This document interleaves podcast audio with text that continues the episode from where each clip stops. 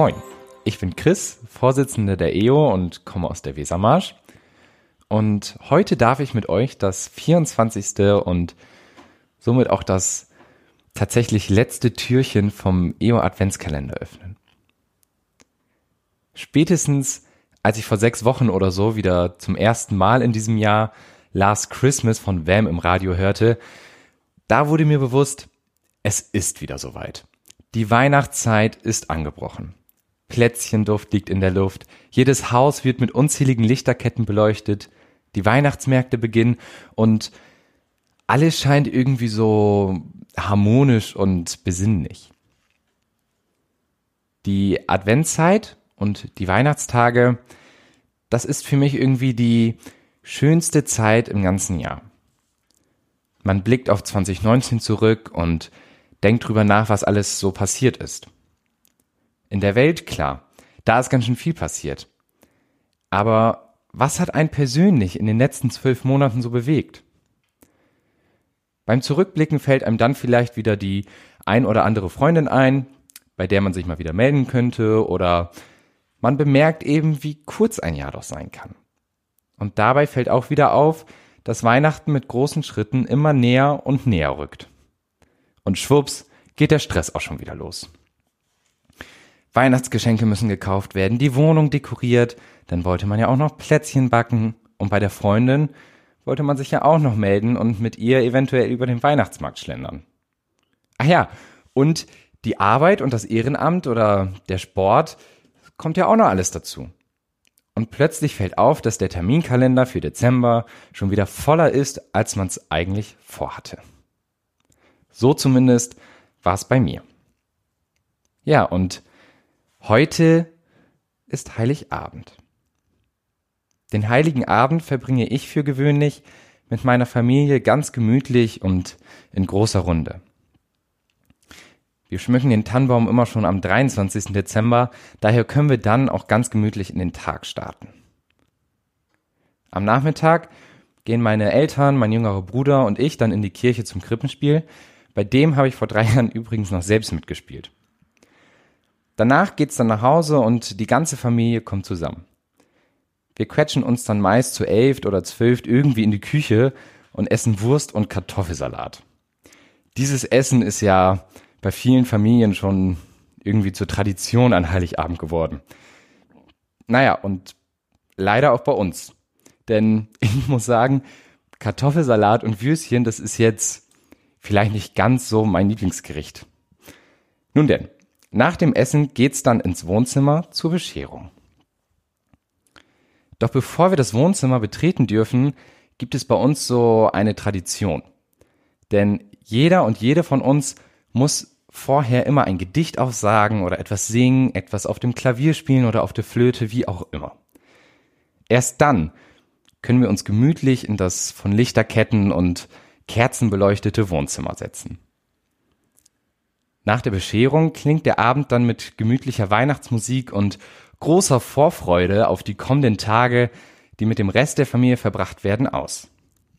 Doch wie gesagt, so ist das für gewöhnlich. In diesem Jahr läuft alles ein wenig anders. Ein paar meiner Geschwister haben schon geheiratet, haben ein eigenes Haus und auch schon Kinder bekommen. Daher wird Weihnachten nicht nur immer teurer für mich, nein, irgendwann würden wir mit 20 Leuten bei uns im Wohnzimmer sitzen, wenn nicht sogar mit mehr. Somit kommt es, dass meine Schwester in diesem Jahr zum Beispiel mit ihrem Mann und meinen beiden kleinen Neffen allein den Heiligabend verbringt. Meine Eltern, mein kleiner Bruder und ich sind am Heiligabend in diesem Jahr zum ersten Mal auch nicht zu Hause, sondern fahren zu meinem großen Bruder, der vor einem Monat übrigens auch Vater geworden ist. Und dann verbringen wir dort im kleineren Kreis als sonst den für mich ja schönsten und friedlichsten Tag im Jahr. Doch jede Familie besitzt ihre eigenen Traditionen. Jeder und jede feiert Weihnachten ein bisschen anders. Auch die anderen Länder haben alle so ihre ganz eigenen Traditionen und Geflogenheiten. Dafür muss man auch gar nicht so weit weg von Deutschland gehen. Ich möchte euch kurz erzählen, denn ich habe so ein bisschen recherchiert, was für Bräuche und Traditionen zum Beispiel die Dänen und Franzosen haben. Fangen wir mit Dänemark an. Dort geht es ähnlich zu wie in Deutschland, aber doch ein wenig anders. Die haben zwar auch Weihnachtsmärkte und Bäume sowie Lichterketten, aber auch doch ganz eigene Traditionen werden dort gepflegt, wie zum Beispiel das Lucia-Fest oder die als Nisser bekannten Weihnachtskobolde. Die kleinen Weihnachtskobolde Nissen kann man eigentlich in fast jeder Wohnung in Dänemark finden. In ländlichen Regionen bewahrt man auch immer noch die Tradition, den Kobolden Milchreis auf den Dachboden zu stellen. Denn wenn man einen Nissen nicht gut behandelt, spielt er einem Streiche und kümmert sich nicht wie sonst um die Haustiere oder beschützt das Grundstück. Naja, und wir in Deutschland kennen das ja eher so, dass wir an Nikolaus Milchglas und Gebäck mit einem leeren Schuh, der dann über die Nacht gefüllt wird, vor die Tür stellen. Naja, und in Dänemark stellt man halt Milchreis auf dem Dachboden.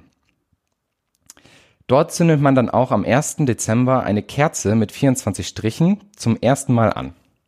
Jeder Strich steht dabei für einen Tag und wenn die Kerze schon zur Hälfte heruntergebrannt ist, wissen alle, dass das Lucia-Fest vor der Tür steht. Denn am 13. Dezember trägt die älteste Tochter ein weißes Gewand mit einem roten Gürtel und trägt Kerzen auf dem Kopf. Hinter ihr reihen sich noch andere Mädchen mit Kerzen in den Händen und manchmal noch Sternknaben, Pfefferkuchenmännchen und Wichte.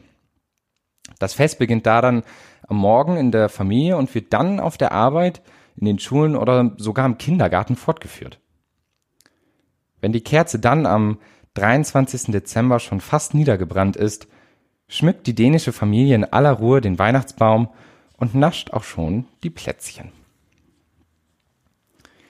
Wenn dann von französischer Weihnachtstradition gesprochen wird, spricht man vom Réveillon, dem Weihnachtsschmaus und dem Sapin de Noël, dem Weihnachtsbaum.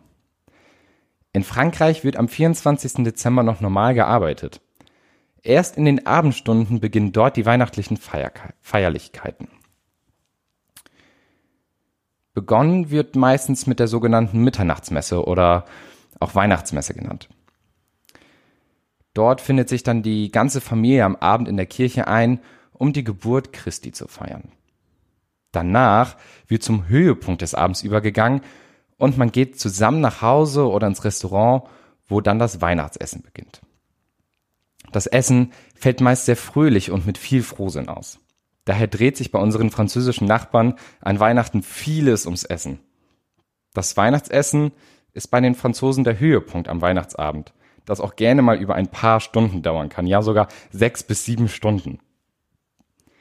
Geschenke werden am 24. Dezember gelegentlich von den Erwachsenen schon ausgetauscht. Das eigentliche Auspacken der Geschenke findet erst am 25. Dezember statt, bei dem die Kinder die Geschenke unter dem Weihnachtsbaum finden, die der Weihnachtsmann zuvor gebracht hatte. In diesem Sinne wünsche ich euch allen ein schönes und besinnliches Weihnachtsfest mit euren Liebsten, wie auch immer ihr es feiert, und wenn wir uns nicht mehr hören sollten, frohe Weihnachten und einen guten Rutsch ins neue Jahr 2020. Tschüss.